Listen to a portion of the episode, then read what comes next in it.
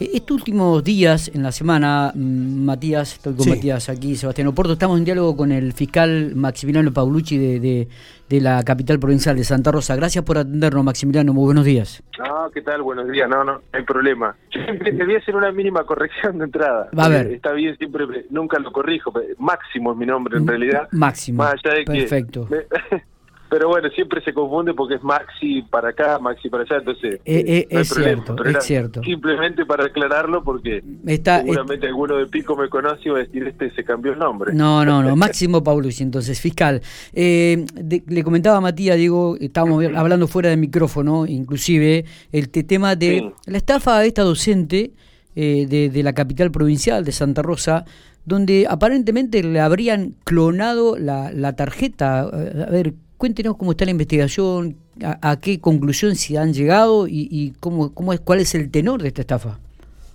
Bueno, las conclusiones eh, nuestras por ahí son más prudentes que y, son parciales, ¿no? Sí. Eh, yo lo que podría decir desde el inicio, estamos investigándola hace, hace aproximadamente una semana, es una circunstancia o una situación por ahí distinta a lo habitual. Ajá, bien. Lamentablemente quizás lo habitual hablo de habitualidad eh, en cuanto a delitos virtuales. Tampoco es bueno esto, tenemos, pero bueno. Lamentablemente todos los días tenemos este tipo de estafas en donde eh, se logra los datos de seguridad bancaria de una persona y se la despoja de su dinero, se transfiere, se le sacan créditos. Bueno, esto que, que, vemos ya, digo otra vez, lamentablemente, con habitualidad. Bien. Y en esos casos nosotros podemos eh, determinar por lo general rápidamente que estamos frente a una a un engaño en donde se produjo eh, la provisión de estos datos por parte de la víctima, aunque sea sin querer, obviamente, involuntariamente pensaron que estaban hablando con un banco, pensaron que el banco podía pedirle esos datos, pensar, digamos, eh, múltiples circunstancias en donde rápidamente identificamos que la víctima dio esos datos.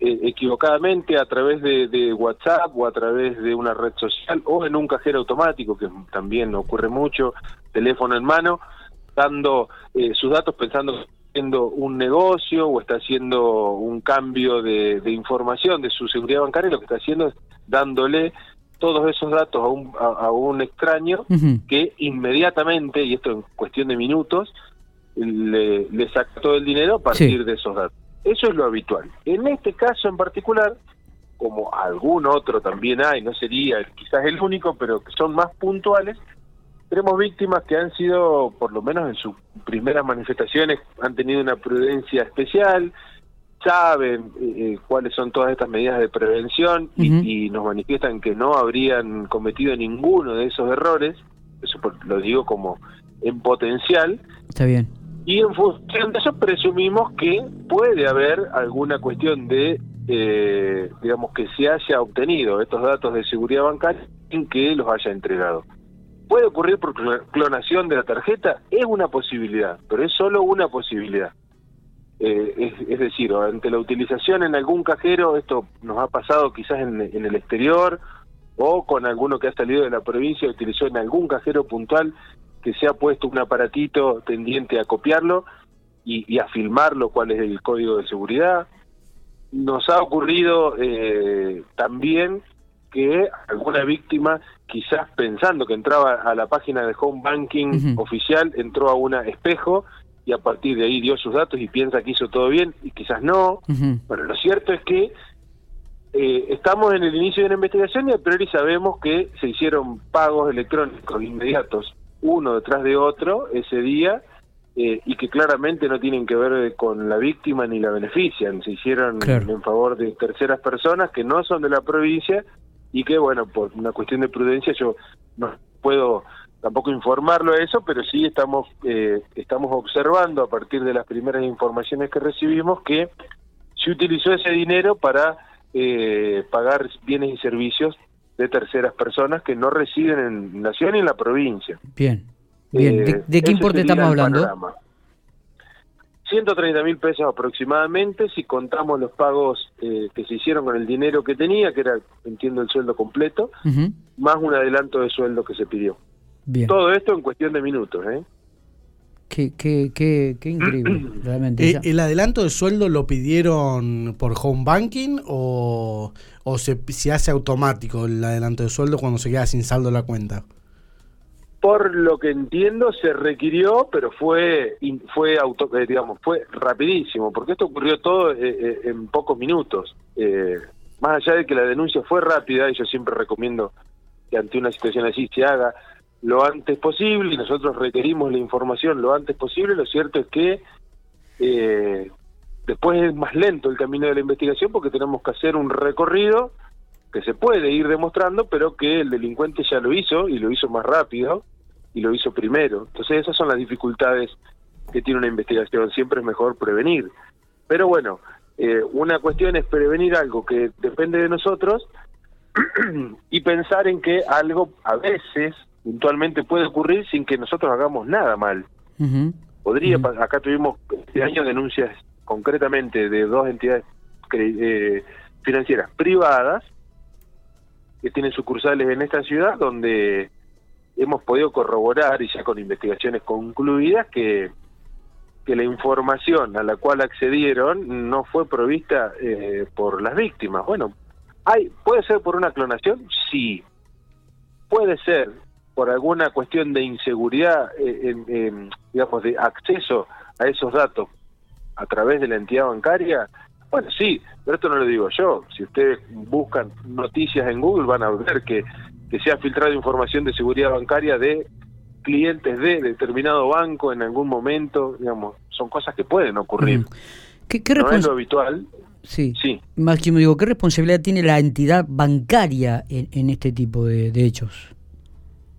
Bueno, yo en realidad penalmente no. Este, nosotros eh, buscamos en estos casos siempre una persona eh, física eh, o, personas físicas que pueden estar atrás de, esta situación. Siempre advertimos al banco y advertimos también a las víctimas que se presenten oportunamente ante la entidad crediticia más allá de la investigación penal, porque hay reclamos que pueden llegar a buen puerto y pueden recuperar el dinero si se demuestra al menos esto por lo que nos dicen las mismas víctimas, no porque porque yo conozca quizás del tema administrativo, tenemos muchos casos en donde las mismas víctimas nos informan que el banco accedió a su reclamo y le devolvió el dinero. Es decir, evidentemente en algunos casos corroboran que la víctima no fue torpe, sino que hay otra cuestión que, que la excedió y hay devolución de dinero. De hecho, con las tarjetas de crédito eh, ocurre muy seguido que, que se utilizan tarjetas de crédito de cualquiera de nosotros eh, sin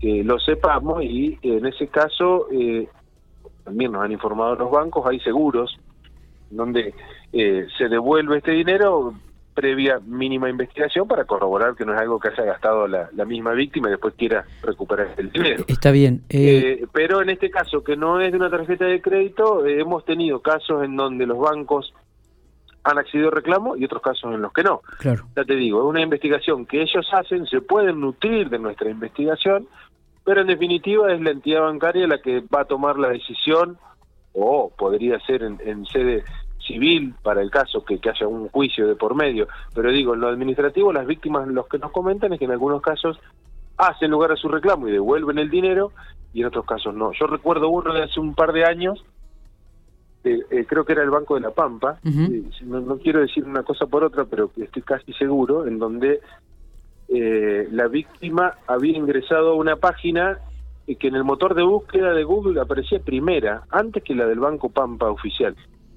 Y, en realidad lo único que tenía distinto, y la página era idéntica, era, eh, en vez de decir bancodelapampa.com.ar, decía banks, y había una S en vez de la O, de lapampa.com.ar. Era una página duplicada, este, idéntica, donde ahí sí se le pidió la información de seguridad al cliente, el cliente la dio y obviamente que eso lo obtuvo eh, un delincuente que después accedió a, la cuenta y, y provocó eh, bueno, el, la estafa. perjuicio económico. En ese caso recuerdo que el banco, después de una investigación, devolvió el dinero eh, a la víctima. Pero eh, bueno, yo no te podría decir en este caso en particular. Claro, este, Sí, en, algunos otros que, las víctimas nos comentan en el marco de la investigación penal. Máximo, de acuerdo a lo que, lo que manifestabas anteriormente, eh, se deduce de que la gente no es de la provincia de La Pampa, este, supuestamente, ¿no? Y, también hablas este, de, una ingeniería capacitada o de, un modus operandi sofisticados. ¿Tienen, ¿Tienen algún dato de esto? ¿Tienen alguna investigación que los ha llevado a, deducir este tipo de cosas? O, no, en realidad, a ver. ¿Se descarta, la, participación ¿se descarta la participación de, digo, ¿no? Por ahí que se haya filtrado algún dato de, desde el mismo banco. No, lo descarto. Tampoco quiero aseverar algo y decir que es mi principal sospecha pero a ver, ¿puede ocurrir? Sí, pero bueno, puede ocurrir, a ver, lo que voy a decir, eh, claro, puede, ah, se han filtrado, han accedido, han hackeado eh, eh, al Pentágono, ¿y cómo no va a ocurrir este, en cualquier otro organismo oficial? ¿Esto puede ocurrir? Sí, porque nadie es infalible. Se necesita, obviamente, gente más capacitada. Yo simplemente en este caso lo que digo que no se presenta como un caso de los cotidianos, en donde desde el inicio sabemos que eh, o, rápidamente identificamos cuál fue el problema, en este caso no. Entonces tenemos la presunción de que hay este, una tarea un poco más, más fina, para decirlo y que se entienda, eh, en esa actividad. Y en este caso mm, yo considero, por la información que tengo, que no serían gente de esta provincia y te diría que es lo habitual en casi todas, por no decir todas, las estafas virtuales que tenemos en toda la gama de modalidades, inclusive las presenciales, es decir, las que además agregan a una persona que se presenta en la casa de la víctima a retirar dólares o en un secuestro virtual que arranca telefónicamente. Siempre hay personas eh, que no son de, de la provincia involucradas y muchas veces también incluso eh, extranjeros que viven en el país. Eh, eso desde la información con la que contamos estadísticamente, pero calculo que en otras provincias, por lo que hemos hablado con otros fiscales que trabajan en ciberdelincuencia, ocurre lo mismo. Esto, ¿qué, ¿qué, es lo que ocurre? Una eh, em, Es mucho más difícil de rastrearlo. Claro, claro. Eh, de hecho hay que oficiar entidades crediticias que ni siquiera a veces tienen sucursales en la provincia de La Pampa. Eh, si yo oficio al Banco Pampa, quizás en media hora tengo la contestación. Si oficio al Banco de, Misiones, quizás tarda 15 días en contestarme. Bueno, o, no me contesta y tengo que reiterar el oficio. Se dificulta más y obviamente que eso es aprovechado eh, por los delincuentes. Bueno, en este caso. Y, bueno, y, cuáles son cuáles son los pasos a seguir en esto? Que, Los pasos a seguir es todas las medidas de prevención. Yo no me canso de reiterarlas, no ir a un cajero automático con celular en mano, no dar a nadie las, las claves eh, de, de, seguridad bancaria que son intransferibles y absolutamente personales. Eh, y si esto ocurre, denunciarlo inmediatamente y un poco por ahí para circunstancias más finas como las que estamos hablando, eh, usar eh, datos o usar el wifi de su propia casa, quizás no un wifi para hacer operaciones financieras, ¿no? Donde se ponen estos datos de seguridad, no hacerlos desde un wifi libre o desde un wifi de un, de, un bar o, por ejemplo, no hacerlo en una computadora a la cual tenga acceso a otras personas qué sé yo, no sé, si es la computadora de tu trabajo y a la tarde la puede prender otro o está conectada en red. Bueno, es más seguro hacerlo obviamente desde tu casa, tomar todos esos recaudos y en las páginas web eh, ver siempre que sean, eh, si, si van a entrar desde una PC, que, que sea la página oficial, del celular también se ve que tienen el candadito que nos indica que es una página segura. Eh, digo, para verificar que no sea una página insegura, porque lo que puede estar ocurriendo es que la ven igual y es una página espejo, duplicada, pero bueno, si uno le mira con detenimiento, eso lo puede advertir, no, es para asustar a nadie. Está bien, está bien. Eh, listo, ¿están siguiendo la, ruta del dinero, me imagino, de las cuentas que se han pagado, no? Máximo. Sí, sí, sí, eso es, a ver, es lento, es dificultoso, muchas veces, eh, bueno, nuestra obligación es de medio, ¿no? No de resultado. No, no, obviamente que no podemos asegurar ningún resultado, más que trabajar eh, y dar todo para poder eh, lograr identificar a los culpables y, en definitiva eh, tratar de, componer o recomponer los intereses de, las víctimas. Claro. Eh, desde lo virtual siempre se pueden seguir la ruta que siguen las transferencias, en definitiva el dinero, quizás cuando son de otras provincias es más difícil identificar quién lo hizo o quién es otra víctima o imputado, pero bueno, este, es parte de nuestro trabajo y, y, digamos, no, si te dijera que es imposible, te miento porque es posible, solamente que necesitamos tiempo. No es inmediato como cuando agarras flagrantemente a alguien eh, con las manos en la masa, como se dice, y, y, podés someter los procesos de un día para otro. Totalmente. Bueno, esto es más lento. Esto es más lento. Está bien, digo, no, pero nos llamaba mucho la atención esto de, de, la estafa porque no era de las de las habituales, ¿no? Así que esto realmente ya habían ingresado este con la tarjeta de débito, habían clonado los datos, habían hecho transferencias, lo cual también era, me parece muy, pero muy importante. Eh, Máximo, te agradecemos muchísimo estos minutos que ha tenido para Infopico Radio, ¿eh?